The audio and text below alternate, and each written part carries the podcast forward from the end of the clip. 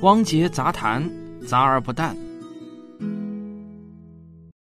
很多人都知道，我在二零一一年出版了一本畅销的科普书，叫《时间的形状》，并且啊还获得了第八届文津图书奖。那一直到今天呢，依然有大量的读者给我来信，表达他们对这本书的喜爱，真是承蒙各位读者的厚爱啊！我也因为这本书走上了职业科普作家的道路。不过这几年对这本书关注的专业人士越来越多，他们善意地指出了书中的不少瑕疵，尤其是来自中国台湾的著名科幻作家叶礼华博士，他是加州大学伯克利分校的理论物理博士，精通相对论中的数学原理。在他的提醒之下，再加上我自己的在学习，现在呢，我对于书中存在的一些问题啊，是越来越看不下去了。那我决定从今天开始啊，连续做几期给时间的形状打补丁的节目。毕竟纠错也是科学精神中很重要的一部分。那今天要讲的呢是时间的形状第六章时空那点式中的第三节时间旅行。我先念一下原文：如果时空这张纸被弯曲成了一个莫比乌斯带的形状，头尾相连了起来，你就有可能在七点五十分到达终点。也就是说。你沿着弯曲的时空走了一圈回来以后，发现到达的时间比你出发的时间竟然还早，这意味着你回到了过去。好了，书的后面呢还跟了好大的篇幅来讲什么是莫比乌斯带。现在我知道了这一段啊是自己的强行嫁接，实际上时间旅行和莫比乌斯带半毛钱关系都没有，这是我当年被一些其他的科普书给误导了。后来呢？随着对广义相对论以及虫洞理论的了解深入，我开始渐渐明白啊，我用莫比乌斯带的形状来比喻类时闭合曲线的说法是不对的，也是没有任何依据的。有很多科普书和科幻影视剧在这一点上呢，也都犯了与我相同的错误。那么，到底该怎么理解广义相对论中对于回到过去的科学理论呢？我今天啊，就来重新讲解一下这里的科学原理。下面我要讲的内容。来自著名的物理学家、诺奖得主基普索恩的科普著作《黑洞与时间弯曲》。索恩也是那部著名的科幻电影《星际穿越》的科学顾问和编剧之一。很遗憾啊，我在写《时间的形状》之前没有看过这本书，否则呢，我也不至于把槽点留到今天自己来吐了。时间旅行的完整物理学理论阐述是由基普索恩在一九八八年秋天完成的，发表在著名的理论物理期刊。物理学评论通讯上，论文的题目是虫洞、时间机器和弱能量条件。可以说啊，这是物理学界第一次完整的描述了一种时间旅行啊。这里有要加个括号，就是特指回到过去的那种时间旅行的科学理论。这篇论文发表后，用索恩自己的话来说，大众没有注意到它，但在学术圈却引起了极大的反响。还好，凡是认真读过论文的物理学家朋友都没有认为索恩疯了。我今天呢，就把索恩的时间旅行的理论，尽可能用一种通俗的方式讲给大家听，全当是对时间的形状的一个补丁吧。在讲之前，我想先做一个假定，就是听我这期节目的人是看过《时间的形状》这本书，或者对狭义相对论和虫洞的概念有基本了解的人，这样呢，我就可以省去很多前置知识了。让我们从一个思想实验开始，现在。我们假定人类拥有了足够的技术能力，制造出了一个稳定的虫洞。这个虫洞的特性非常神奇，它有两个开口，不管这两个开口相距有多远，虫洞内部的距离都是固定的。从一端进去啊，就可以很快从另一端出来。注意，广义相对论呢是允许这样的虫洞存在的。这一点，索恩之前的物理学家们早就知道了几十年了，有无数的论文探讨虫洞的性质。只是说呢，在索恩之前，并没有哪个物理学家能够给出利用虫洞穿越回过去的完整理论。好，我们继续看索恩给出的思想实验。现在假设有一对双胞胎兄弟，弟弟留在地球上，哥哥坐进了宇宙飞船。然后关键的一步来了，我们把虫洞的两个洞口，一个放在弟弟家里，另一个呢放在哥哥的宇宙飞船上。注意，这是一个虫洞的两个洞口啊，两端。这时候，弟弟和哥哥啊都可以把手伸进虫洞口，他们俩可以握手。你可以脑补一下这个场景啊。那我之所以要你想象一下他们俩在虫洞中握手，是为了让你建立一个概念，就是虫洞口两端的时空是连接在一起的。也就是说，从虫洞的视角来看，哥哥和弟弟两个人呢，他们处在同一个参考系中。假如哥哥通过虫洞口爬过去，因为他们始终处在同一个参考系中，所以哥哥和弟弟依然会处在同一个时刻。反之呢是亦然的。好了，现在啊，我们让哥哥的宇宙飞船起飞。为了加强你对虫洞性质的印象，我们让弟弟和哥哥的手一直握着不放。从哥哥的视角来看，自己以接近光速绕地球飞行了十二个小时，停下来；但是从弟弟的视角来看啊。哥哥却以接近光速飞行了十年才停下来。在这个思想实验中，弟弟显然比较倒霉，他需要一直啊在手上套着虫洞，日复一日、年复一年的生活十年，才终于等到飞船回来的一天。这时候呢，舱门打开了，老了十岁的弟弟与年轻的哥哥再次见面。这时候啊，神奇的一件事情发生了。从虫洞的视角来看，弟弟和哥哥始终处在同一个参考系中。他们所处的时刻应该是始终相同的。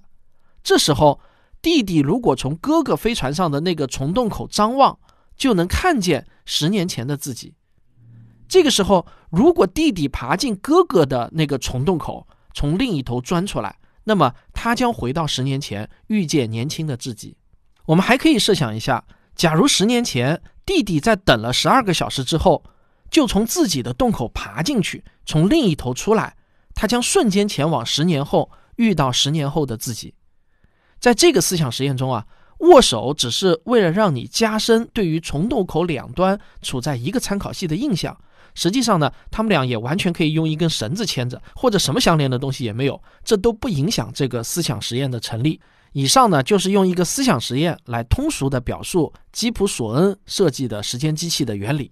在上述思想实验中的那架时间机器具有下面两个重要的特点：第一，它只能允许从未来穿越回虫洞制造出来的那一天，不可能穿越回更早的时间了；第二，它只能以十年为单位来回穿越，无法穿越回中间的时间点。那这个十年啊，只不过是我们上述思想实验的初始假设啊，并不是说非要十年而不能一年或者一百年。好，我不知道你是否听懂了啊。我相信啊，如果你仔细琢磨这个思想实验的话，多半呢会跟我一样，越琢磨啊脑子越混乱，忽而想通，忽而呢会想不通，好多事情都觉得非常的怪异。那如果是这样，你不用奇怪，因为大多数人，哪怕是物理学家，也都会有这种感觉。实际上，基普索恩自己也是琢磨了三年才完全想明白。因为早在论文发表的三年前，也就是一九八五年，他就已经有了这个想法。起因啊，是他的老朋友卡尔萨根写了一篇科幻小说《接触》，啊，这篇小说大名鼎鼎啊，我以前讲过。里面呢有一段时间旅行的情节。索恩在阅读了小说之后，他觉得卡尔萨根用黑洞让主角做时间旅行，在科学原理上是站不住脚的。他觉得用虫洞或许可以。在这之后的三年中，索恩就从来没有停止过计算，直到他觉得自己的时间机器理论从一个疯狂的想象，成为了一个可以自洽的、有严格数学形式的科学理论，他才小心翼翼地投给了《物理学评论通讯》杂志。经过了同行的匿名评审，杂志接受了论文，最终在一九八八年的秋天发表。论文发表之后呢，就在学术圈子里面引起了很多的反响。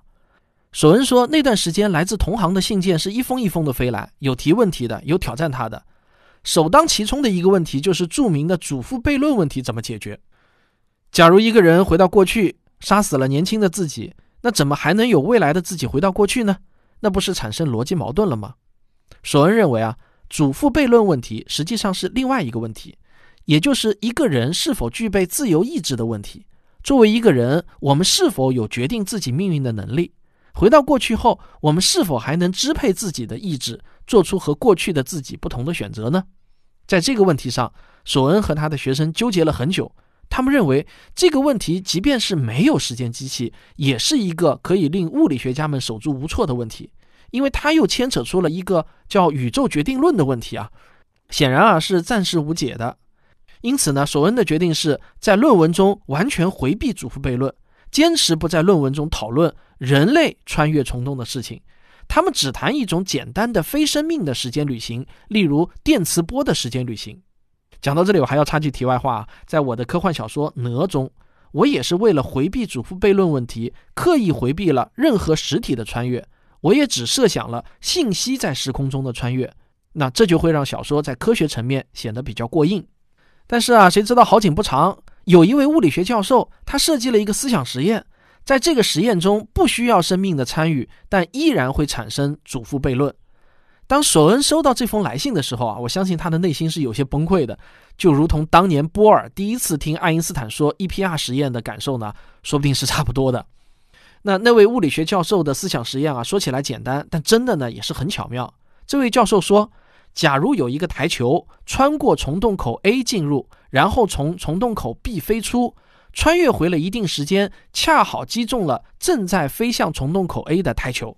简单来说，就是一个台球把过去的自己给击飞了。那又如何能有自己穿越虫洞回到过去呢？在这个思想实验中啊，完全不需要自由意志的参与，就是纯粹的物理学推演。这个问题把索恩他们难住了。这里我要说明一点。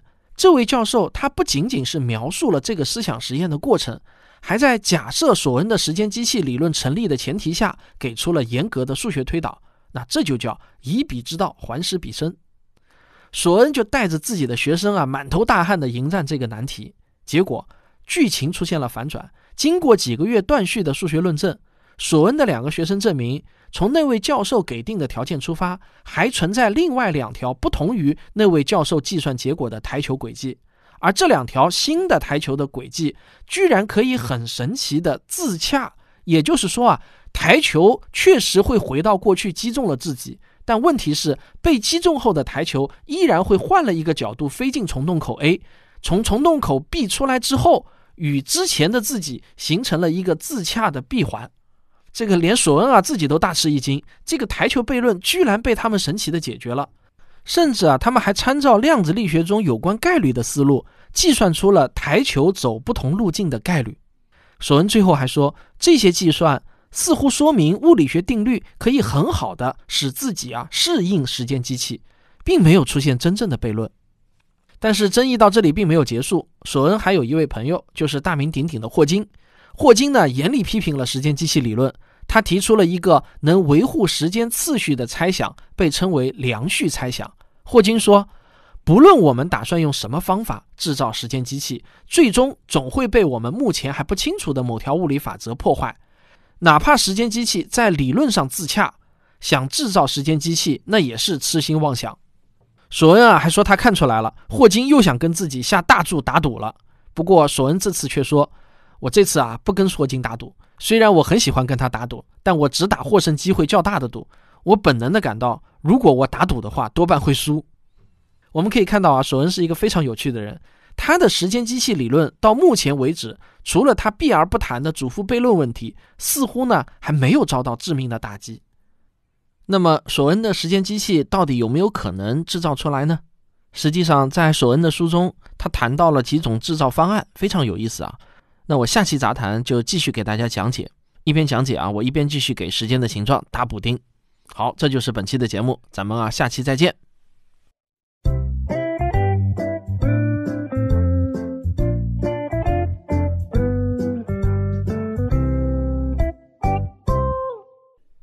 科学声音的观众微信群已经建立好了，你只要加我的个人微信号“科学有故事”的拼音加数字一。我就会把你拉入群，咱们啊一起来聊聊科学。